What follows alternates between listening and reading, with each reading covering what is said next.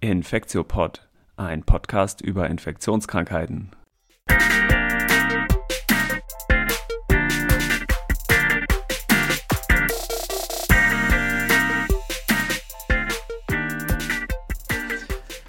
Willkommen zur 38. Folge vom Infektiopod. Heute ist ausnahmsweise mal Donnerstag und nicht Mittwoch. Heute ist Donnerstag, der 3.12.2020 und wir wollen heute mal wieder eine Folge aufnehmen. Mein Name ist Till Koch und außerdem begrüße ich wieder Annette Hennigs. Hi Annette.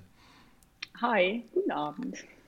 Super und natürlich ist auch wieder dabei Elena Terhalle. Hi Elena. Hallo ihr beiden. Oder ja auch alle anderen. wir wollten ja heute ähm, über verschiedene Themen sprechen. Eigentlich wollten wir einen Gast aus dem Ausland zuschalten. Das, äh, so viel sei verraten, wird heute leider nicht passieren, sondern das verschieben wir nochmal um eine Woche, um dann die ähm, aktuellen Entwicklungen in der Schweiz und in Italien wahrscheinlich zu thematisieren. Worum es heute gehen soll, ähm, sind zum einen, fangen wir wieder an mit etwas Corona-News, die wird sich vor allem um Impfstoffe drehen. Und dann wollten wir nochmal einen längeren Teil zu Impfstoff-Nebenwirkungen machen, weil das ist auf jeden Fall was, wo viele von uns, glaube ich, in der letzten Zeit gefragt wurden zu. Dann haben wir noch ein kleines Paper, also wir wollen nochmal so ganz Journal Club-mäßig ein Originalpaper äh, besprechen heute. Eins, wo es um Spucke- und Mundspüllösungen, also Saliva und Oral Rinses, als, als Testsubstanzen für die PCR-Tests auf SARS-CoV-2 geht. Und zum Schluss haben wir natürlich wieder die Fundstücke der Woche. Okay, dann fangen wir vielleicht mit den Corona-News an. Die gehen vor allem über Impfstoffe. Hm, was gab's, was, was gab's da Neues in, äh, in der letzten Woche? Gab ja, gestern gab es ja die äh, Mitteilung, dass jetzt sozusagen in UK der Brexit Boris hat jetzt seinen Vorteil rasant genutzt und äh, den BioNTech-Pfizer-Impfstoff sofort zugelassen, während wir in, der, in Europa noch in der EU-Regulation sozusagen ähm, in der Prüfung sind. Und da mm. soll mhm. jetzt, also so wie ich das hört, jetzt ab nächster Woche losgeimpft werden. Ja. Also ich bin mal ganz gespannt. Ja, das schien mir auch tatsächlich primär politische Gründe zu haben. Ne? Ich glaube, der Boris Johnson steckt da ja tatsächlich ziemlich in der, in der Klemme, weil es ja wirklich äh, in Großbritannien unglaublich hohe Todesraten gibt, jetzt in der Covid-19-Pandemie. Und ähm, ich glaube, der ist da ziemlich im Bedrängnis. Ich kann mir schon gut vorstellen, dass da auf die Zulassungsbehörden auch entsprechender Druck ausgeübt wurde. Ne? Also ich glaube auch, dass das natürlich auch ein Vorteil ist, also ohne dass man jetzt den da sagen kann, da ist irgendwie Druck ausgeübt worden. Die haben natürlich nur noch eine Behörde, die sozusagen für England prüft. Und natürlich ist dieses EU-Regelwerk ist einfach starrer und zäher. Also weil natürlich da einfach äh, sozusagen von, von mehreren ähm, Zentren, also wie genau das jetzt funktioniert, weiß ich ehrlicherweise auch nicht, aber das ist natürlich eine Riesenbehörde und wenn man sozusagen eine Behörde für ein Land hat, geht es da schon schneller. Also das, das, ähm, aber das war jetzt schon, ich glaube, die hatten über Nacht sozusagen, haben sie das eingereicht und zugelassen. Also das war schon, schon der Wahnsinn, ja. Genau, und die EMA hat ja gleichzeitig, in der Pressemitteilung wurde gleichzeitig bekannt gegeben, dass die EMA das bis Ende des Jahres entscheiden will oder gegen Ende des Jahres, ne, wie es die Zulassung für Europa. Mhm. Ja. Genau, ich habe auch so ähm, Timelines schon gelesen. Das ist jetzt, glaube ich, am 17. Dezember ist auch irgend so eine ganz wichtige Ausschusssitzung ähm, in den USA, wo die, äh, wo der entsprechende Ausschuss äh, tagt, der darüber dann entscheidet, sodass man wirklich diese Notfallzulassung ähm, doch tatsächlich gegen Ende des Jahres in den USA und auch in Europa wahrscheinlich erwarten kann. Ne? Ja. Ähm, hinsichtlich der Verteilung wird, glaube ich, weiterhin mit minus 80er Schränken geplant, weit, weitestgehend. Ne? Und es sollen auch so große Impfzentren aufgebaut werden. In Hamburg, glaube ich, sogar in den Messehallen, ne? ähm, wo der Impfstoff entsprechend dann auch sehr, bei sehr tiefen Temperaturen gelagert werden kann und dann auch direkt verabreicht werden kann. Ich fand auch ganz interessant, dass die Engländer haben ja jetzt auch schon so eine Priority-Liste rausgegeben, wo jetzt wer äh, sozusagen zuerst geimpft wird. Und da hatte ich das so äh, gesehen, dass tatsächlich zuerst die ganz Alten geimpft werden, also über 80 ähm, und deren sozusagen Pflegepersonal und in zweiter Linie dann sonstige Healthcare-Worker. Ähm, und dann wird sozusagen vom Alter immer weiter runtergegangen. Und so wird das jetzt, glaube ich, in England gehandhabt. Mhm. Finde ich eigentlich auch ganz sinnvoll, ne? Also vor allem Leute im Pflegeheim ja. und die Leute, die sich um die kümmern, ne? Zumal die Impfung, das in den, in den Daten, die wir kennen, ja vor allen Dingen die, die Erkrankung verhindern. Und man, das hatten wir ja auch schon mal besprochen, und eben nicht, oder man weiß es nicht, wie viel tatsächliche Infektionen jetzt verhindert werden. Insofern ist es natürlich schon extrem sinnvoll, die, die jetzt wirklich das höchste Risiko haben, ähm, schnell zu impfen, dass man dann tatsächlich vielleicht da auch wieder ein bisschen Normalität reinbringen kann. Ja, Was ich ja auch spannend finde, wo ich auch wirklich gar keinen Einblick habe, ist, äh, wie das mit diesem Scale-up jetzt funktioniert oder wo vielleicht da auch noch Schwierigkeiten sind, weil ähm, gerade RNA hat man, glaube ich, einfach noch nie in so großen Mengen hergestellt. Das sind ja wirklich Kilo, also viele, viele Kilogramm von RNA, die da hergestellt werden. Ich glaube, wenn man im Labor so RNA herstellt, dann ist man froh, wenn man so ein Mikrogramm, also ein, äh, ja, was ist das, 10 hoch minus 6 von einem Gramm herstellt. Also genau, es ist einfach riesen, riesengroß. Und jetzt in der Industrie ist ja Scale-up generell immer ein Problem. Ne? Man kennt es so ein bisschen aus dem Haushalt, wenn man einen Kuchen backt und dann einfach das doppelte Menge äh, nimmt und hofft dann, dass der Kuchen doppelt so groß wird. Das funktioniert meistens nicht, dann fällt er irgendwie zusammen und ja, genau, also das Scaling ist ein Riesenproblem. Da gibt es eigene ähm, eigene Menschen, die sich damit beschäftigen, mit diesen Prozessen. Äh, ja. Ja, ich glaube, deswegen ist auch so wichtig, dass wir mehrere Impfstoffe einfach haben. Ne? Wenn man jetzt sagen würde, also man hätte jetzt auch sagen können, oh, Pfizer ist fertig, dann hören wir jetzt auf. Aber ich glaube, das ist genau richtig, dass man einfach mehrere Impfstoffe jetzt entwickelt, die gut impfen, vielleicht auch für unterschiedliche Populationen besser oder, oder, oder nicht so gut funktionieren und eben, dass man auch einfach die in die Masse tragen kann, die Impfung. Und eben nicht nur da, wo viele minus 80 Schränke sind, impfen kann. Ja. ja. Ich glaube, auch eine spannende Sache, die dann in den nächsten Monaten und vielleicht Jahren untersucht wird, ist, ähm, dass man sich nochmal genau die Abstände der Impfungen und auch die Kombination der verschiedenen Impfstoffe untereinander anguckt, weil da weiß man ja auch noch ganz wenig und das spielt aber insbesondere bei den viralen Vektorvakzinen eine große Rolle, dass es gut sein kann, dass man da verschiedene Kombinationen mit, nee, dass es dass es gut sein kann, dass Kombinationen aus verschiedenen Vektoren eigentlich viel besser funktionieren als immer nur die gleiche. Ne? Das musst du, glaube ich, jetzt einmal genauer erklären, was du damit meinst, unterschiedlichen Vektoren. Also meinst du dann eine, einen zweiten unterschiedlichen Impfstoffe? Ähm, ja oder und was? nein. Also es gibt ja schon einen zugelassenen Impfstoff, den Sputnik 5 oder Sputnik V, wie man, man das ausspricht, in Russland. Mhm. Und der basiert ja auch auf zwei verschiedenen adenoviralen Vektoren. Das eine erste ist Adenovirus 26, das andere ist Adenovirus 5. Und äh, das ist eigentlich ein ganz cleveres Design, weil die ähm, eben mit zwei verschiedenen Adenoviren impfen, um ähm, dieses Phänomen der Vektorimmunität zu umgehen, dass sich also nach der ersten Injektion mit Adenovirus 26 gegen dieses Träger- oder Basisvirus eine Immun Immunreaktion ausbildet und dann eine zweite Dosis von Adenovirus 26 Vakzin vielleicht abgefangen würde. Und deswegen ist die Boosterdosis, also die zweite Dosis in dem Sputnik 5 Vakzin eben die Adenovirus 5 basierte Vektoren-Impfstoff. Und so gibt es äh, ja auch andere vektorbasierte Vakzine, die schon zugelassen sind. Also zum Beispiel dieses zweite Ebola-Vakzin, was schon zugelassen ist. Da ist der erste äh, Bestandteil eben ein Adenovirus-Vektor und der zweite ist so ein MVA-basierter Vektor. Das, ich hatte das auch gelesen, dass das so ein bisschen die Befürchtung oder die naja, Befürchtung weiß ich jetzt nicht, aber dass, dass man überlegt, ob vielleicht ältere Menschen auf diese Vektorimpfstoffe, je nachdem, was für ein Vektor das ist, ähm, weniger gut Immunität entwickeln, weil die eben in ihrem Leben einfach schon Kontakt mit diesen zum Beispiel Adenoviren hatten und dann eben einfach schon prä, also vorbestehende Antikörper haben und dann einfach sozusagen der Vektor gar nicht dahin kommt, wo er soll, weil er vorher schon abgefischt wird. Also ich, das ist auch nochmal, finde ich, spannend aus den Vektorimpfstoffstudien, wie dann tatsächlich die Immunität in den ähm, Altersgruppen ist bei dem AstraZeneca, die haben das ja publiziert. Da war das interessanterweise ja eigentlich die Impfantwort in allen Altersgruppen, also die Auto, äh, die, Entschuldigung, die Antikörperantwort äh, über die Altersgruppen eigentlich gleich. Also da hat man jetzt keinen Riesenunterschied gesehen zwischen den Jungen und den Alten. Ja.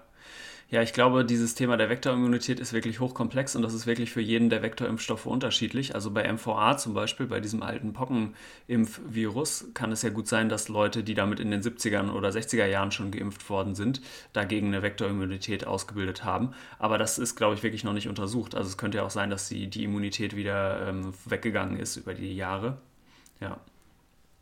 Und aber bei den adenoviralen Vektoren ist es, glaube ich, schon so, dass man vor allem äh, Adenoviren genommen hat, also menschliche Adenoviren bei AD5 und AD26, die jetzt nicht so häufig, glaube ich, im Menschen sind. Ja, wobei es stimmt nicht ganz. AD5 ist schon auch ein häufiger Adenovirus im Menschen.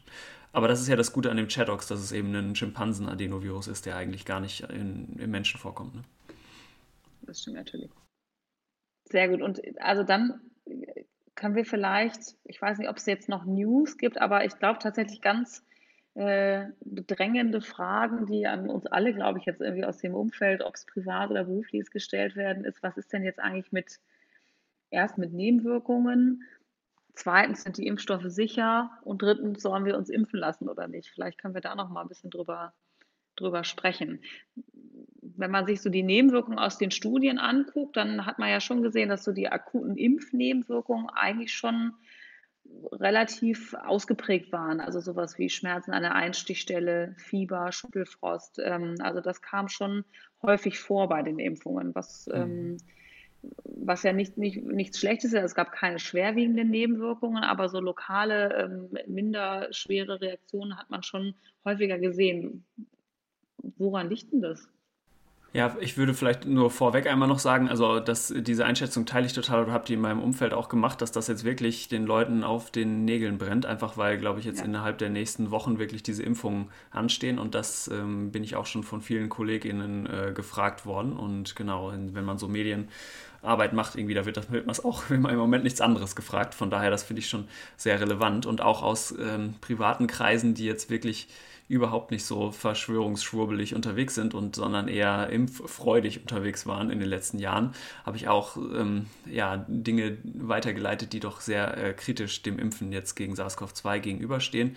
Unter anderem so einen Artikel in dem Arzneimittelbrief, das ist, glaube ich, so ein bisschen so ein ja, Pharmaindustrie-kritischer äh, Rundbrief, ist so ein bisschen oldschool von der Aufmachung und auch vom, äh, vom Textstil her.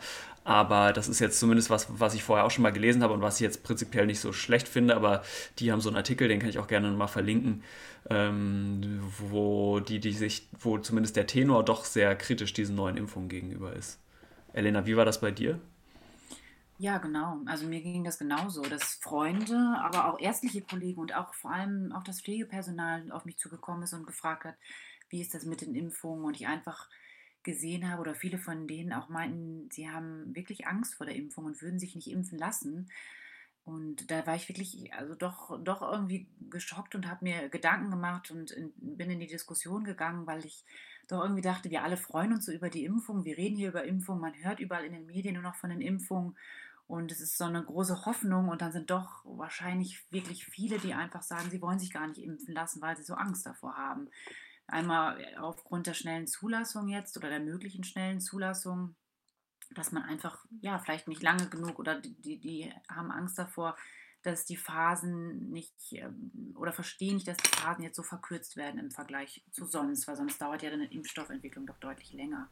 Mhm. Und deswegen war das jetzt auch viel Thema, ähm, genau, nicht nur privat, sondern auch bei der Arbeit.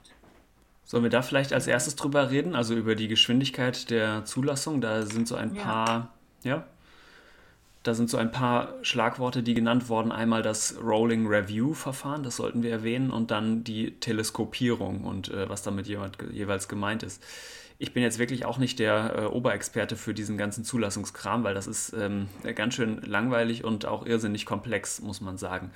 Aber es äh, funktioniert ja im Prinzip so, dass wenn eine Institution, die so eine, ein Arzneimittel und in unserem Fall jetzt einen Impfstoff hergestellt hat, muss die zu verschiedenen hm, Behörden und äh, Agencies gehen, um diese Zulassung zu beantragen. Und das ist eben auf europäischer Ebene diese, Ebene diese EMA, also Europäische Arzneimittelagentur. Hm, und in den USA ist die FDA und in, Deutsch wär, in Deutschland wäre es das Paul-Ehrlich-Institut als zuständige Bundesoberbehörde. Und normalerweise funktioniert das ja so, wenn man einen Impfstoff macht oder auch ein anderes Medikament, dann macht man diese entscheidende Phase 3 Studie und schreibt dann erstmal in Ruhe einen Report zusammen. Der hat bestimmt viele, viele hundert Seiten. Den macht man dann sozusagen komplett fertig, bis er richtig schick ist. Das dauert viele Monate und dann knallt man das Ding der zuständigen Bundesoberbehörde auf den Tisch und dann kriegen die das sozusagen einmal en bloc und die kriegen es aber zu einem relativ späten Zeitpunkt, also viele Monate oder Jahre wahrscheinlich sogar, nachdem die Phase 3-Studie eigentlich angefangen hat.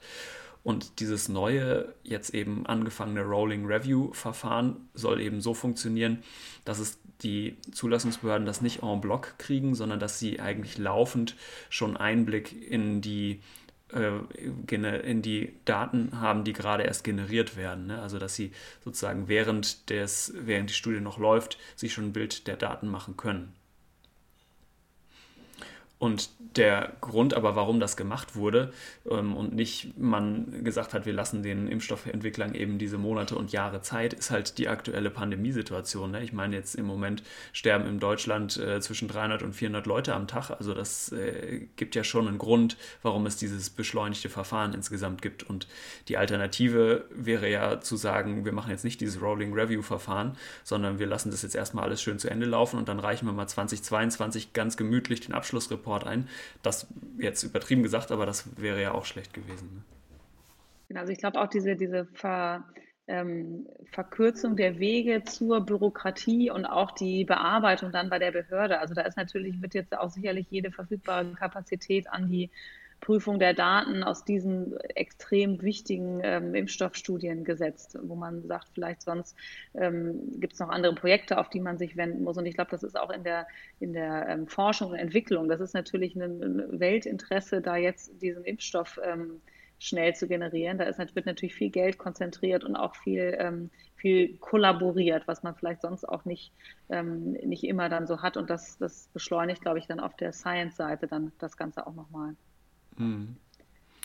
Genau, und auch diese Teleskopierung, also dass die Phase 2 und 3 etwas früher angefangen haben als sonst, sehe ich jetzt auch eigentlich nicht so kritisch. Also weil, äh, vor allem auch, weil die Technologien nicht komplett neu waren, die eingesetzt waren. Also zum einen eben die viralen Vektoren, aber auch die RNA-Vakzine waren jetzt natürlich komplett neu für SARS-CoV-2, weil das Virus gab es vorher nicht. Aber an sich gibt es natürlich viele äh, Vakzinkandidaten, die sowohl auf RNA-Technologie als auch auf Vektortechnologie basieren und die waren vorher auch schon in einigen hundert Menschen getestet worden. Also es ist jetzt nicht, dass die Technologie zum allerersten Mal eingesetzt wurde. Ja, vielleicht sollten wir da jetzt erklären, was Teleskopierung eigentlich bedeutet. Das hast du jetzt schon zweimal in den Mund genommen, Till. Ach, danke für die Erinnerung. Ähm, ja, ich, ich glaube, ich stelle mir das, also ich habe den Begriff jetzt auch vor einigen Tagen zum ersten Mal gehört. Ja, ich glaube, er beschreibt, ja. dass die äh, Phasen 1, 2 und 3 eben ein bisschen ineinander geschoben sind, wenn man sie so auf einen Zeitstrahl untereinander nebeneinander aufträgt. Und ähm, dass zum Beispiel die Phase 2 eigentlich direkt in Anschluss an die Phase 1 stattfindet ähm, wohingegen sonst ist eben ähnlich wie bei der Phase 3, ich das vorhin schon gesagt habe, dass mh, es eher so lief, dass die Phase 1 erstmal ganz in Ruhe den Abschlussbericht zu Ende schreibt, dann guckt man mal ganz ausführlich, wertet mal ein paar Monate bis Jahre wirklich alles in Ruhe aus und dann startet man irgendwann die Phase 2. Und das ist jetzt halt nicht passiert, sondern das waren Phase 1-2 Protokolle oder zum Teil sogar Phase 1-2-3 Protokolle, wo ähm, die Impfstoffentwickler eben schon in das Studienprotokoll im Prinzip Phase 1 bis 3 komplett durchbeschrieben haben. Weil die Erstellung von so einem Studienprotokoll dauert ja sonst auch super lange. Ne? Genau, ich finde, das, das sind ganz wichtige Punkte, dass man das wirklich erwähnt, dass es parallel teilweise schon ablief. Dass es sonst Phasen sind, die hintereinander sind und jetzt die Planung und der Ablauf teilweise parallel ist, dass aber nichts verkürzt wurde. Also ähm, keine Phase an sich verkürzt wurde, mhm. sondern das einfach parallel stattfand. Ich finde, das ist einfach, um zu zeigen, dadurch, dass es schneller ging. Genau, und dann kommt ja immer so hm, dieses Wort Langzeitschäden. Ähm, und da gehen wir später, glaube ich, nochmal ein bisschen genau darauf ein, was es für Impfschäden gibt und was auch eher nicht.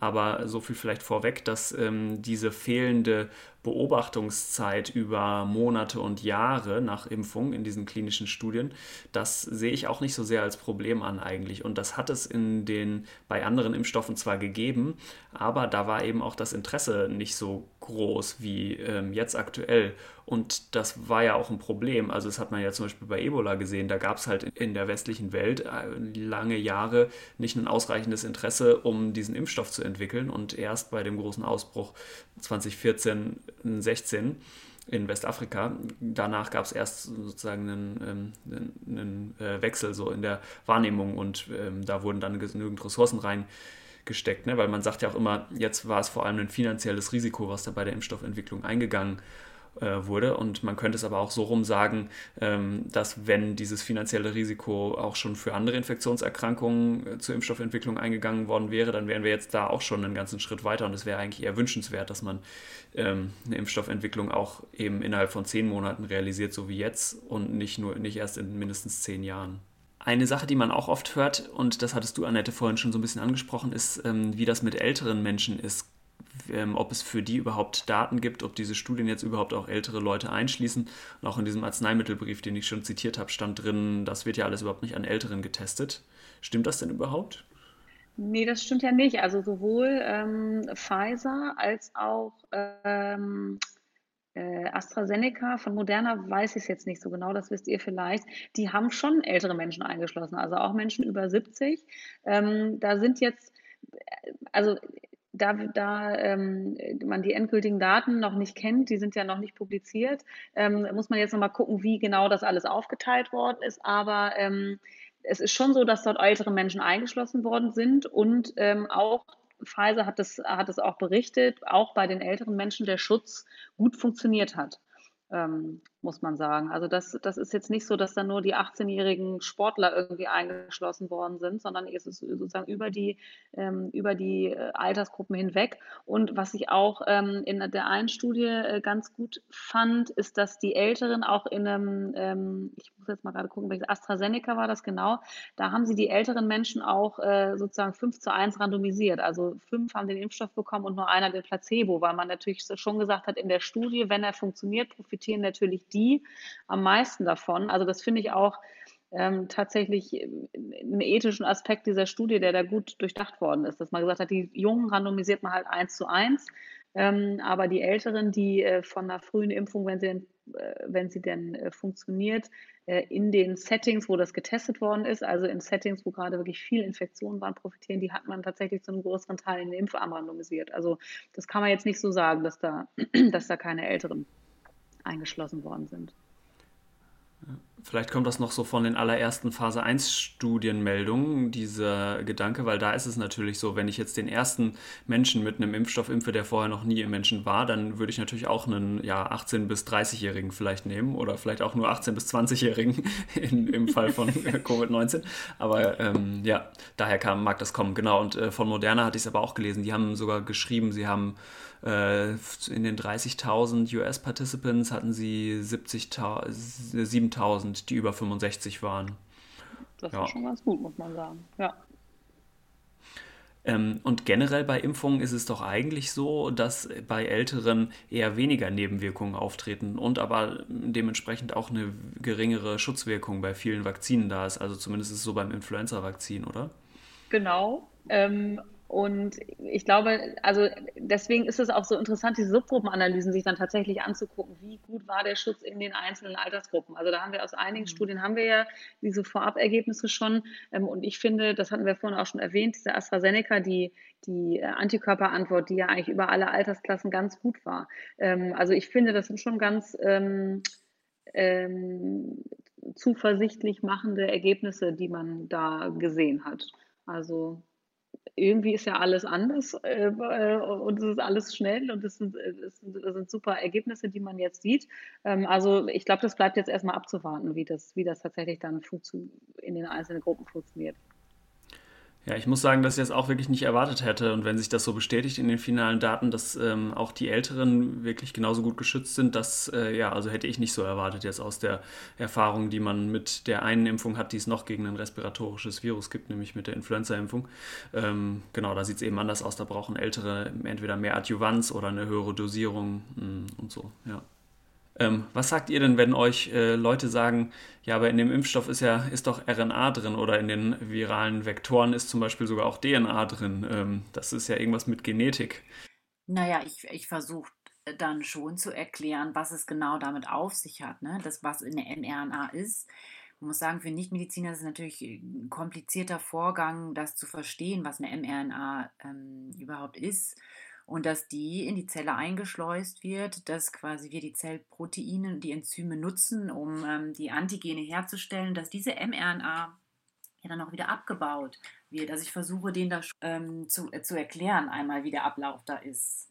Ich denke, das ist auch das Wichtigste, dass man das versucht zu erklären. Und wahrscheinlich willst du jetzt einmal auf die Frage hinaus, was ja viele, wo viele Angst haben, ist es möglich, dass das in, das, in unser Genom, also diese mRNA irgendwie integriert wird. Ähm, und das ist ja ähm, eine Frage, die kommt. Ähm, aber wir haben ja nicht, dafür bräuchte man ja die reverse Transkriptase. Und das ist ein Enzym, die wir selber nicht besitzen. Und somit alleine könnte das nicht integriert werden und selbst eine mRNA könnte auch nicht in die DNA integriert werden. Oder wie würdet ihr die Frage beantworten? Genau, also selbst eine ähm, mit, der, mit HIV zum Beispiel infizierte Zelle, weil HIV ist ja ein Retrovirus und die haben sozusagen diese reverse Transkriptase dabei.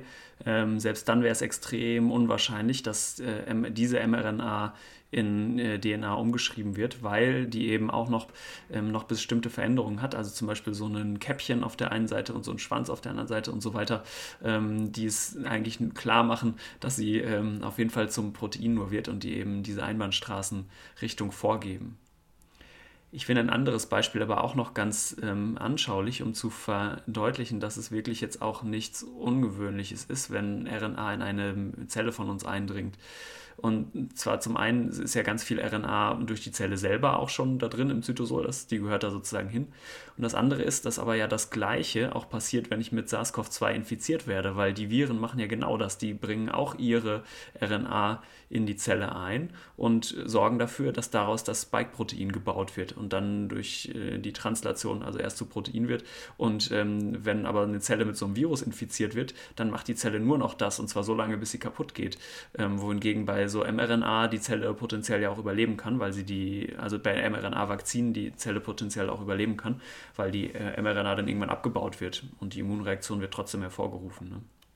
Und man muss ja auch sagen, das hattest du vorhin schon erwähnt, es gibt ja schon seit einigen Jahren sind ja mehrere RNA-Impfstoffe auch schon in klinischen ähm, Studien gewesen, also gegen zum Beispiel Influenza oder Tollwut oder ähm, auch Zytomegalivirus. Also das ist ja jetzt ja nicht das erste Mal, dass so ein RNA-Impfstoff in den Menschen kommt. Das heißt, es gibt schon Menschen, die schon mal einen mRNA-Impfstoff bekommen haben, ähm, die über Jahre schon nachbeobachtet worden sind. Und wenn es da jetzt tatsächlich ähm, alle extrem alarmierende Signale gegeben hätte, dann wäre das, also diese Daten sind ja offengelegt, dass das wäre sozusagen publiziert worden. Das sind halt einfach Impfungen, die nicht ähm, keine Immunität, äh, also die halt nicht funktioniert haben, sozusagen zum Schutz vor der Erkrankung. Das ist jetzt hier anders, muss man sagen, aber die Technik ist jetzt hier nicht. Und das war mir ehrlicherweise auch nicht so bewusst, als das alles losging. Also man wird ja dann, liest ja viel und versucht irgendwie hinterherzukommen, ähm, ist ja jetzt nicht brandneu. Und das fand ich auch äh, nochmal so eine ganz beruhigende Information, ehrlicherweise. Weil natürlich, also klar stellt man sich diese Fragen ja auch irgendwie selber. Ich bin ja jetzt auch kein Virologe, der das alles ins, bis ins Letzte durchdringt. Also auch für mich ist viel hier böhmische Dörfer mit diesen ganzen Impfungen. Ähm, also das fand ich, ähm, fand ich für mich eine ganz gute Information. Ja, Genau, weil ich glaube, wie du auch schon gesagt hast, viele von diesen äh, Kandidatimpfstoffen haben sich nicht äh, durchgesetzt. Das ist jetzt nichts Ungewöhnliches, wenn man Impfstoffe gegen ähm, Infektionserkrankungen untersucht. Das ist eher die Regel als äh, die Ausnahme eigentlich, dass sie sich nicht durchsetzen. Ähm, und, aber ich glaube, jetzt bei den Coronaviren gab es schon auch ein paar Schlüsseltechnologien oder Schlüsselentwicklungen ähm, in den letzten Jahren. Und das ähm, eine ist, oder auch jetzt in den letzten Monaten zum Teil, das eine ist, dass man das Spike-Protein ähm, auf eine, oder nee, dass man die genetische Sequenz für das Spike-Protein an ein ganz paar Stellen minimal verändern musste, damit es in einer möglichst stabilen ähm, Konformation ähm, auf der Zelloberfläche erscheint. Das muss man jetzt vielleicht ein bisschen erklären, aber dieses äh, Spike-Protein, was wir alle schon tausendmal in den Bildern in den Medien gesehen haben, das ist nicht so starr, wie es immer abgebildet wird, sondern das kann so ein bisschen wackeln. An, einerseits an so ein paar Scharnieren, die es hat, ähm, und andererseits ist es selber ähm, aus so mehreren Untereinheiten aufgebaut und die können sich auch noch gegeneinander bewegen. Ähm, und letztlich macht diese Veränderung der Konformation des Spike-Proteins, kann sein, dass es, wenn es ungünstig ist, entsprechende Bereiche ähm, verdeckt, und vor dem Zugriff von zum Beispiel Antikörpern ähm, schützt, die sehr gut wären, um eine Immunität dagegen auszulösen. Und aber diese RNA-Vakzine mussten also es schaffen, durch bestimmte Veränderungen in der ähm, genetischen Sequenz der RNA und damit auch in der Aminosäuresequenz des Proteins, ähm, das Protein so zu stabilisieren, dass es immer in der äh, sozusagen optimal immunitätsauslösenden äh, Formation auf der Zelle sichtbar ist für das Immunsystem. Ne? Das war sozusagen eine Schlüsseltechnologie, die erst gefunden werden musste. Und was anderes ist das, wie kriegt man die RNA überhaupt in die Zelle rein? Und da sind ja diese Lipid Nanoparticles, diese äh, Fettkügelchen, in die das eingepackt ist. Ne?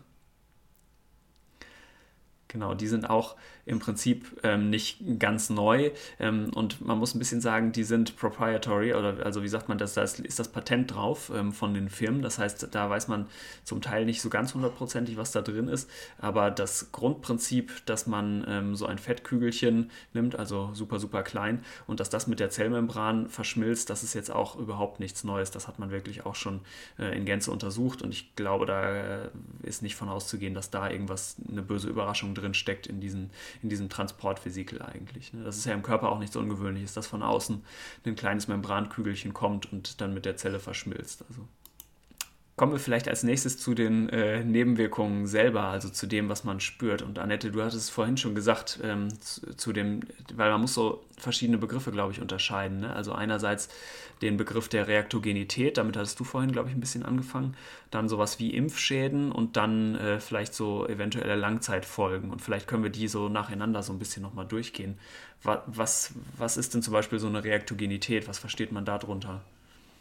Also Reaktogenität ist ja das, was ich, äh, wo ich dann vorhin galant zum anderen Thema umgelenkt wurde, berichtet. Also das ist sozusagen das, was der Impfstoff quasi unmittelbar ähm, auslöst als Reaktion auf die Impfung oder auf die, diese applizierte ähm, RNA oder Vektor mit RNA. Und das sind, ähm, das sind einfach eine, ist halt eine Immunantwort. Ne? Also und die äußert sich eben in ähm, Fieber kann das sein, Schüttelfrost, diese Schmerzen an der Einstichstelle.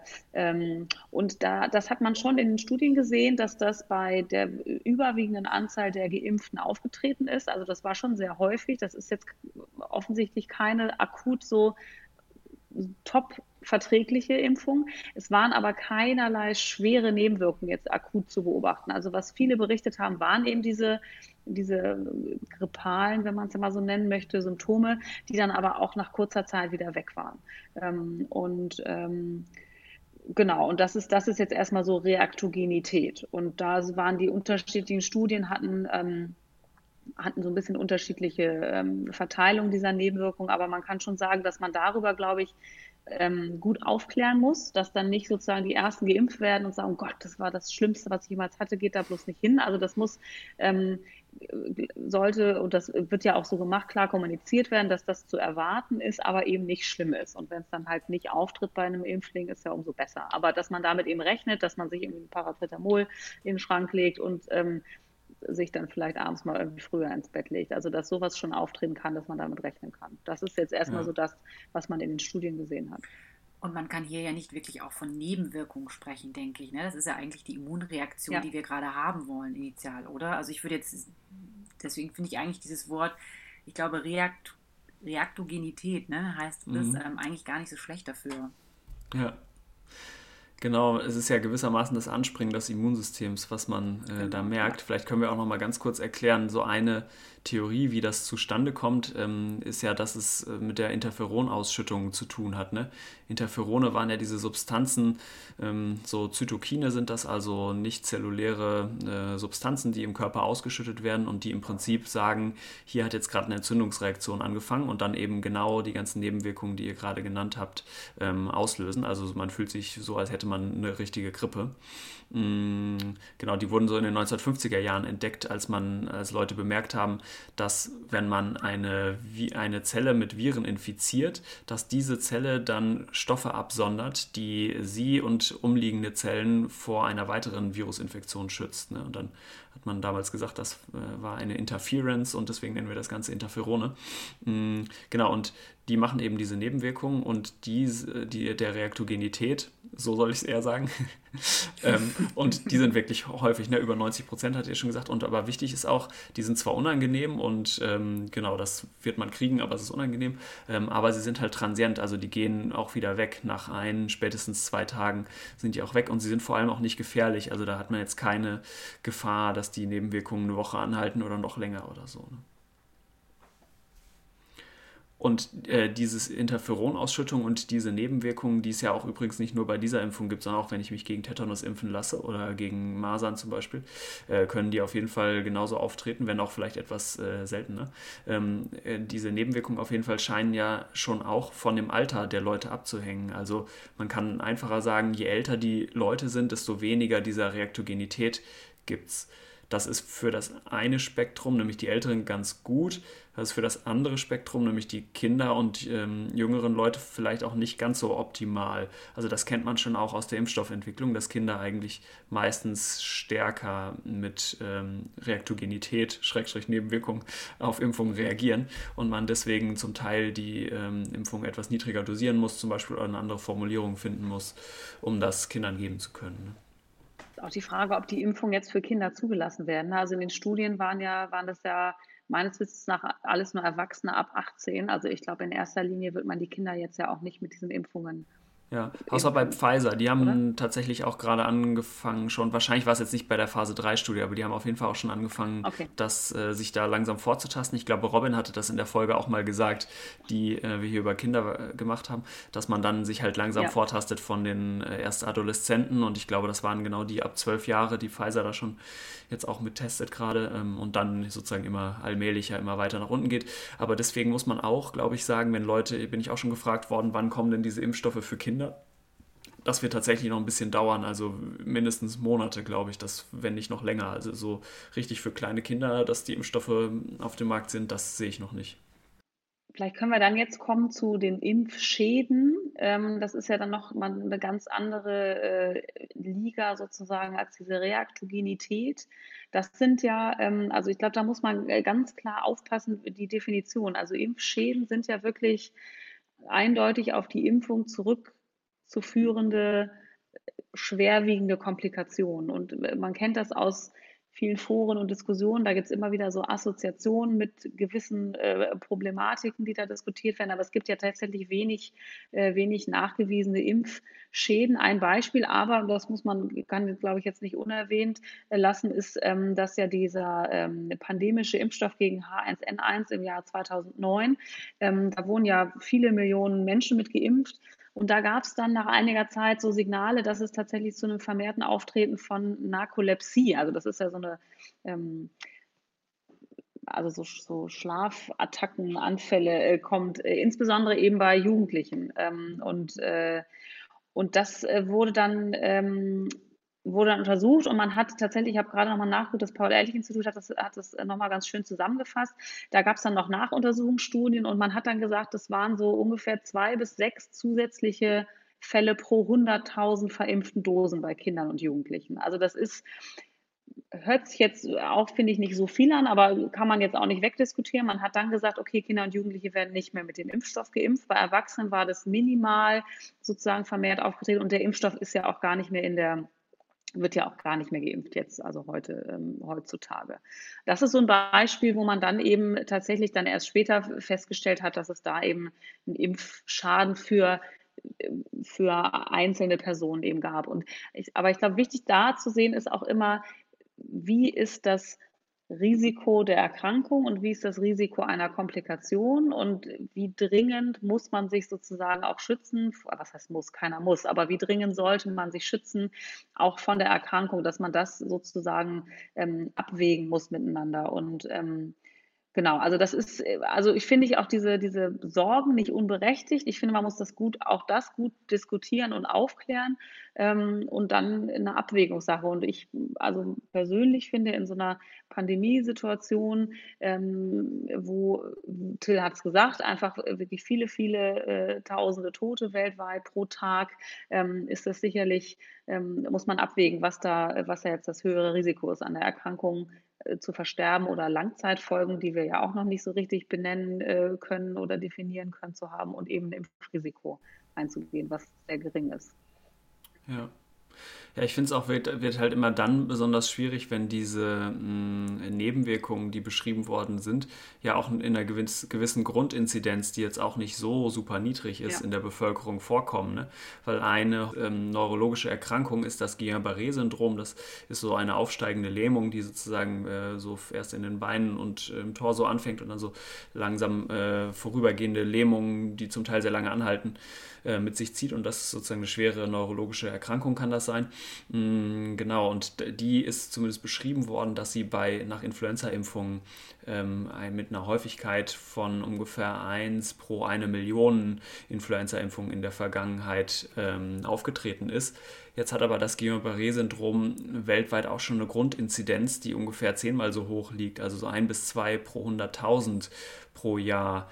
Das heißt, das ist, ähm, dann kann es sozusagen sein, dass eventuell ein paar Fälle davon äh, getriggert werden.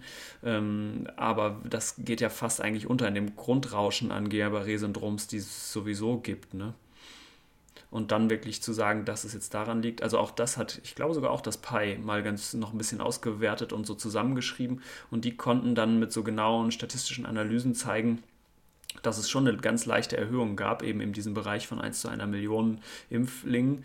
Ähm, und vor allem haben sie aber auch herausgearbeitet, dass das nicht in, in, einem wahllosen Zeitraum nach der Impfung passiert, sondern dass das in einem relativ engen Zeitraum nach der Impfung passiert ist. Und das ist, glaube ich, bei diesen Impfschäden was ganz wichtig ist. Das ist jetzt nicht so, dass die nach einem Jahr oder nach zwei auftreten, sondern die treten wirklich nach Tagen, Wochen oder vielleicht mal nach einem Monat oder zwei auf.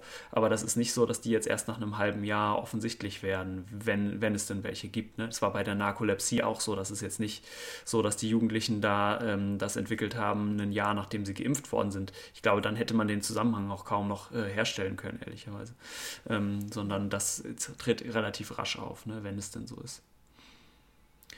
Und die ähm, allergefährlichste Impfung, die wir ja haben, ähm, in der Impfsprechstunde habe ich das immer so gesagt, ähm, gibt es ja auch, das muss man auch erwähnen, das sind ja äh, Lebendimpfungen und da vor allem die Gelbfieberimpfung. Ne? Da wissen wir, das ist eine äh, Impfung, die macht auch gar nicht so selten, so in der Häufigkeit von 1 bis 2 pro 100.000 Impfdosen, mh, mm, macht die äh, schwere Nebenwirkungen, wo zum Teil auch Leute dran sterben.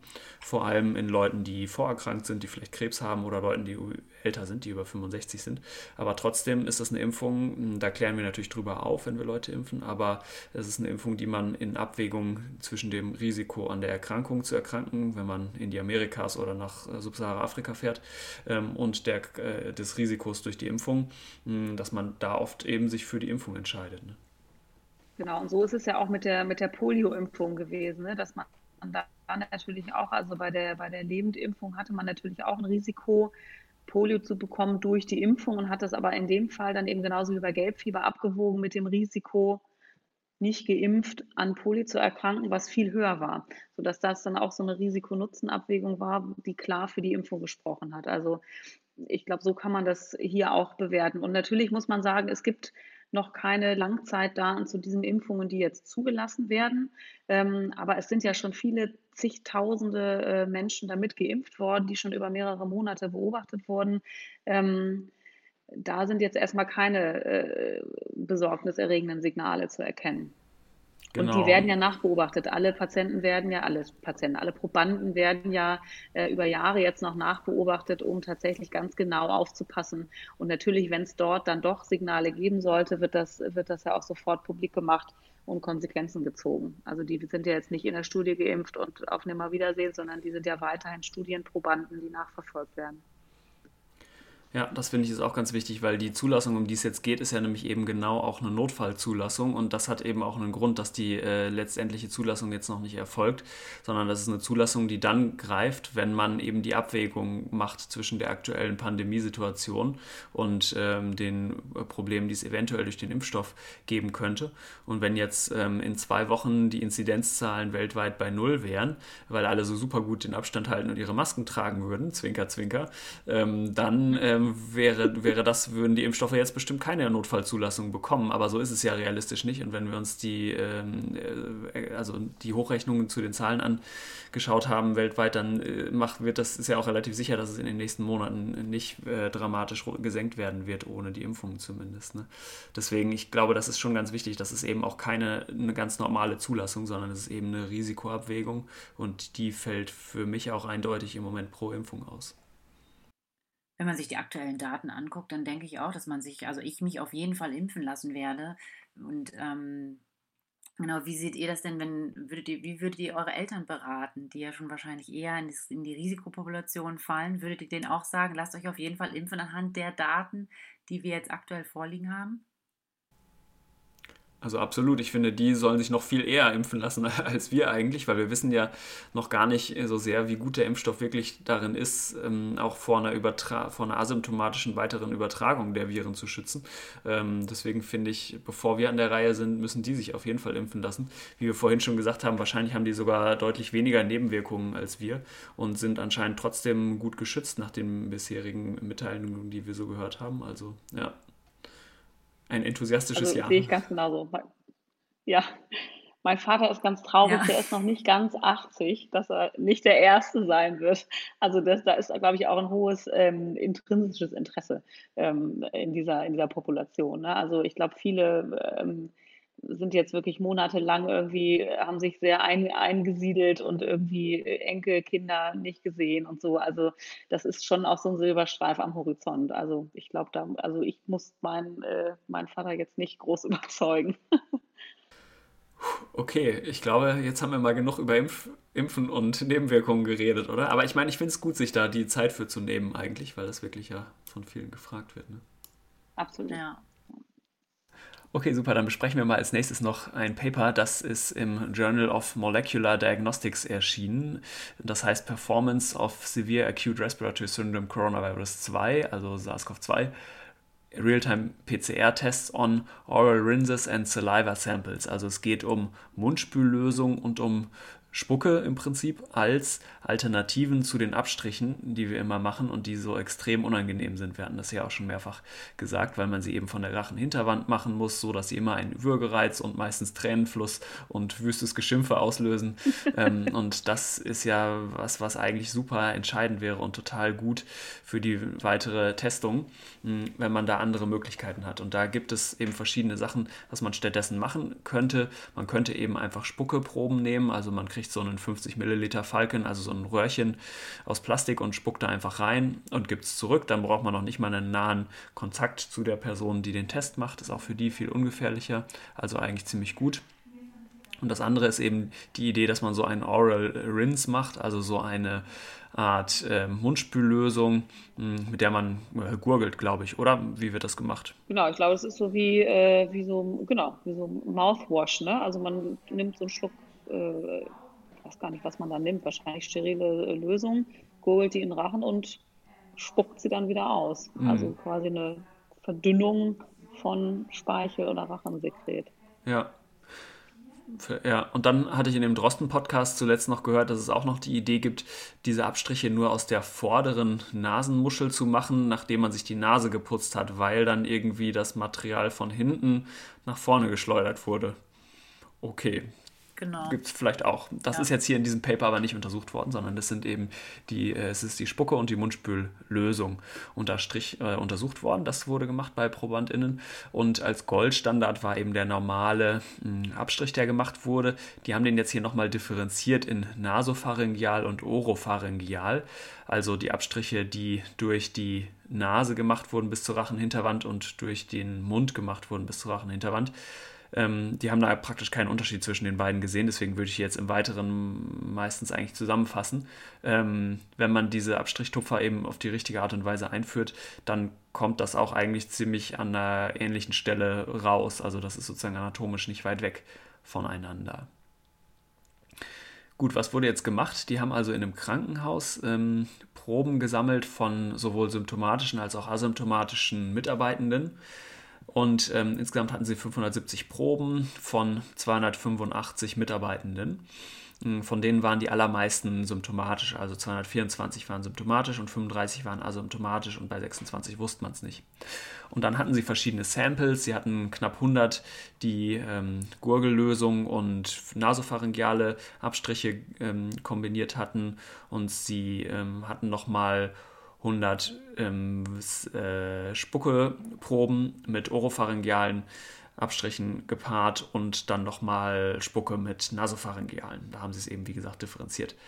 Und im Endeffekt äh, oder in den Resultaten haben sie sich dann angeguckt, wie hoch die Übereinstimmung eben war in hinsichtlich der CT-Werte, auch in der PCR, zwischen den Abstrichen und der Spuckelösung bzw. der Mundspüllösung. Was ist jetzt rausgekommen? Hm, sie haben rausgekriegt, dass die Spuckeproben deutlich überlegen waren und annähernd genauso gute Resultate oder vielleicht sogar bessere Resultate zum Teil gebracht haben als die Abstriche, wohingegen diese Mundspüllösung doch nur in ungefähr 85 Prozent übereingestimmt hat, eine Sensitivität von nur 63 Prozent hatte, wenn man es mit den Abstrichen hinsichtlich der PCR vergleicht. Das überrascht mich jetzt muss ich sagen. Ich hätte das jetzt nicht gedacht. Von der Logik her hätte ich eher gedacht, dass die Mundspülung, dass die besser abschneiden. Wenn ich mir vorstelle, dass ich diese sterile Lösung hinten im Rachen gurgel, hätte ich das jetzt nicht erwartet. Mhm. Also die AutorInnen haben das äh, so ein bisschen auf einen Verdünnungseffekt vor allem zurückgeführt und geschrieben, ja. ähm, dass man was ähnliches beobachten konnte, wenn man die Spuckeproben quasi sehr stark verdünnt hat. Ähm, ja. Dann ging die Übereinstimmung und die Sensitivität auch stark runter. Und vielleicht ist das schon die ganze Erklärung. Aber ich hätte halt gedacht, wenn man mit der Mundspüllösung tiefer an den Rachen kommt. Also so von der Logik her, aber. Ja, stimmt. Die, die Verdünnung macht natürlich total Sinn, ne? dass man das viel verdünnter hat als die Spucke. Hm. Ich fände es ja interessant, in welcher Reihenfolge die das gemacht haben. Ob die erst sozusagen die Abstriche gemacht haben und dann diese ja. Spülereien und Spucke oder umgekehrt, das ist, ist, in den Methoden nicht, nicht erwähnt. Und man, also, also immer wenn ich so einen Abstrich habe, huste ich ja irgendwie erstmal wie verrückt und dann kommt mir irgendwie äh, naja, also auf jeden Fall äh, würde ich mir vorstellen, wenn ich infiziert bin, dann hätte ich nach dem Abstrich sicherlich deutlich mehr Virus im oberen äh, Atemwegen als vorher. Und ähm, das wird wahrscheinlich schon so gemacht worden sein, dass man es in beiden Gruppen dann gleich gemacht hat. Das könnte ich mir vorstellen, dass das vielleicht ein Confounder sein könnte, wenn man das sozusagen den, beim Speichel erst den Abstrich, dann den Speichel und bei den Mundspüllösungen andersrum. Aber ich nehme mal an, dass das bedacht worden ist. Es steht nur im Methodenteil, ich habe es gerade jetzt nochmal durchgelesen, steht es nicht, in welcher Reihenfolge das durchgeführt worden ist. Super gut, ja. Ich habe auch gesehen, dass ähm, die Speichelproben eventuell auch mehr konsistent sein können. Also, ähm, dass sie bei den Abstrichen kennt man es ja so, dass man, wenn man an einem einen Tag abstreicht, dann ist er positiv, wenn man am zweiten Tag abstreicht, ist er negativ und am dritten ist er vielleicht wieder positiv. Und das liegt ja mh, vor allem zu vermuten, dass es an der vielleicht dann unzureichenden Durchführung am zweiten Tag gelegen haben mag. Und das ist natürlich ein bisschen schöner, weil standardisierbarer ähm, bei den Spuckeproben. Da ist es sozusagen immer immer gleich, wie man in so ein Röhrchen reinspuckt. Und ähm, das, das wäre zumindest ein Confounder, der äh, besser wäre bei den, bei den Saliva-Proben, bei den Spuckeproben. Ne? Und man kann es, glaube ich, nicht oft genug sagen, es ist natürlich deutlich angenehmer. Ähm, und gerade wenn man jetzt in so Hochrisikobereichen ist, wo man tatsächlich regelmäßig screenen muss, also sei es Patienten, Mitarbeiter oder sonst wie, das ist natürlich schon ähm, nicht schön, wenn man da irgendwie regelmäßig diesen, diesen Abstrichen sich oder, oder selbst natürlich auch die Patienten, die regelmäßig Abstriche bekommen, ähm, ist, möchte man ja irgendwie auch nicht. Ähm, also das wäre schön, wenn man das irgendwie ähm, optimieren könnte. Ja, und ich finde auch zur Pandemiebekämpfung müssen wir eigentlich unbedingt dahin kommen, dass es auch wieder Selbsttests gibt. Ne? Ich meine, in, in mhm. den Infektionserkrankungen und der dazugehörigen Medizinsparte ähm, ist das ja eigentlich in bestimmten Bereichen, also siehe HIV-Tests, äh, schon so, dass es auch Selbsttests in äh, vielen Ländern gibt, die Leute machen können. Ich meine, die Leute machen Schwangerschaftstests selber und so viel komplizierter wäre das potenziell auch nicht, in so ein Röhrchen zu spucken und dann da so einen äh, Laminar Flow-Streifen reinzuhalten. Also das ist schon was, was man Leuten, glaube ich, auch zutrauen kann und auch äh, äh, zutrauen sollte. Ne? Genau, eher als sich so ein Tupfer da irgendwie ähm, fünf Zentimeter in die Nase zu stecken. Also das glaube ich auch. Und das, genau, das würde, glaube ich, viel auch zur, wie du schon sagst, zur, zur ähm, Ausbreitungskontrolle natürlich beitragen, ne? wenn man einfach das zu Hause machen kann, wenn man sich irgendwie nicht fühlt und dann ähm, macht man den Test und wenn er negativ ist, dann ähm, ist viel weniger Unsicherheit da. Das ist ja schon ein großes Problem, jetzt irgendwie äh, die, in einen Absch an einen Abstrich zu, zu kommen, ne? dass man, wie man das dann organisiert kriegt und so, das ist ja schon immer noch sehr aufwendig. Absolut. Okay, das war unser Paper aus dem heutigen Journal Club. Ja, dann gehen wir doch mal über zu den Fundstücken der Woche, würde ich sagen, zum Abschluss. Till, was hast du denn diesmal mitgebracht? ja, genau. Also es ist ja Lockdown im Moment, wie ihr vielleicht schon gehört habt. Ähm, und äh, man kann das dementsprechend auch keinen Sport machen, ähm, was mich sehr frustriert. Und ähm, deswegen machen ja ganz viele Leute so Home Training, also irgendwelche sportlichen Aktivitäten zu Hause. Mm, und da ist eine Person, die mir schon von vielen Leuten jetzt empfohlen wurde, weil sie so gute Sportvideos macht, die man sich angucken kann und wo man immer so äh, mittanzen kann. ähm, ist eine Person, die heißt Pamela Reif. Mm, die ist so ziemlich, ziemlich berühmt, glaube ich, auf YouTube. Sie hat so äh, über 4 Millionen Abonnenten, glaube ich, von ihrem YouTube-Kanal und macht da so, hat da so eine Million Videos online. Und genau, ich habe es auch schon ein paar Mal mitgemacht. Finde es eigentlich ähm, ganz cool. Und zumindest die ganz kleinen Kinder äh, finden es, glaube ich, auch sehr gut, wenn man ihnen da was vortanzt und so. Also es geht auch mit Kindern. Und das ist dann eher richtig tanzen oder so gemischt? Es gibt so ganz Sport? verschiedene okay. glaube ich. Es gibt so verschiedene Workout-Programme, sind meistens so zwischen 10 und 20 Minuten nur lang. Okay. Es läuft immer ziemliche Bum-Bum-Musik. Also wenn man das nicht mag, muss man sich seine eigene anmachen. Dann müssen wir uns das mal angucken. Ich kenne das noch nicht. Ich und Annette was, hast, Annette, was hast du mitgebracht heute? Ja, ich habe Achtung, Werbung und Product Placement. Äh, in, Im Hinblick auf Weihnachten habe ich ein, äh, ein super Spielzeug für Kinder ich würde mal sagen, von zwei bis zehn. Also zumindest meine Kinder spielen seit Jahren damit. Es ist ein, ein bisschen teurere Investition. Ähm, also falls er einen noch auf Geschenkesuche ist. Und zwar sind das so ähm, kleine Magnettafeln in verschiedenen Formen, die so an allen Seiten Magneten haben, mit denen man alles Mögliche bauen kann. Die nennen sich Magna Tiles, also Magnetkacheln, äh, so ungefähr. Ähm, wie gesagt, das ist ein bisschen eine Investition, aber ähm, unsere Kinder spielen damit seit Jahren äh, extrem kreativ und dauerhaft. Die sind unkaputtbar, die Dinger. Wir haben die auch schon verschenkt. Also das jetzt mal völlig random, aber ähm, vielleicht sucht ja einer noch was für die lieben Kleinen. Das kann ich sehr empfehlen, tatsächlich. und Elena, jetzt bist du dran. genau, ich bin die ein die einzige heute, die was Medizinisches diesmal hat. Und zwar habe ich eine Dokumentation mitgebracht. Das ist eine Dokumentation, die auf Arte ähm, ähm, ausgestrahlt wurde. Die findet man in der Mediathek. Und zwar heißt die Der weiße Tod in Europa. Und das ist eine Dokumentation über Tuberkulose und vor allem über die ähm, resistente Tuberkulose. Ähm, ich arbeite ja in in Borstel und dort haben wir viele Patienten mit einer multiresistenten Tuberkulose und unter anderem wird auch ein Patient dort vorgestellt und die Kooperation der, ähm, mit Osteuropa und zwar kommt der Patient nämlich aus der Ukraine und dort wird auch die, gezeigt, wie die Patienten in der Ukraine versorgt werden. Also es ist mal ganz interessant da reinzugucken. Ich finde, es ist eigentlich ganz schön dargestellt. Ähm, genau, und auch, auch unter anderem wird erwähnt, wie auch die ähm, Covid-19-Pandemie doch auch die, die Versorgung in Osteuropa mit wirklich lebensnotwendigen Medikamenten einfach, die nicht mehr geliefert werden können und die Versorgung doch einbricht. Genau, und das habe ich diesmal ähm, mitgebracht. Das geht so eine halbe Stunde, die Doku, ähm, fand ich ganz interessant. Wer Lust hat, kann sich das mal angucken. Cool. Ja, das klingt richtig interessant. Das klingt echt spannend. Ich finde Tuberkulose super spannend. Ey, wir müssen unbedingt eine, eine Tuberkulose-Folge im neuen Jahr machen. Also das, das steht oben, ganz oben auf der To-Do-Liste. Richtig gut. Ja. Cool. Ja. Ich glaube, dann haben wir es aber für diese Woche.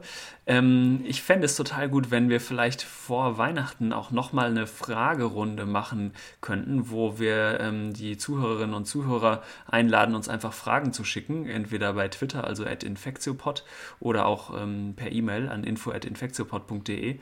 Und dann können wir einfach nochmal äh, so Fragen beantworten. Muss ja nicht jetzt nur um Impfnebenwirkungen gehen, sondern vielleicht auch um andere Sachen. Das äh, fände ich auf jeden Fall gut. Ja, das fände ich auch super. Also das, das, das, ist, das fände ich spannend. Ja. Cool. Ja. Okay, und ansonsten arbeiten wir, glaube ich, weiterhin noch an ähm, Folgen zum Thema Testung und Immunität und wie ist die Lage im Ausland, oder? Das sind so grob Themen, die wir noch besprechen werden. Genau. Genau, dann würde ich sagen, packen wir zusammen für diese Woche. Es war wieder immer sehr schön mit euch und dann sehen wir uns nächste Woche ähm, hoffentlich dann mit den Kollegen aus der Schweiz. Das, so ist der Plan zumindest. Ich wünsche euch einen schönen Abend. Bis dann. Tschüss. Bis dann. Tschüss.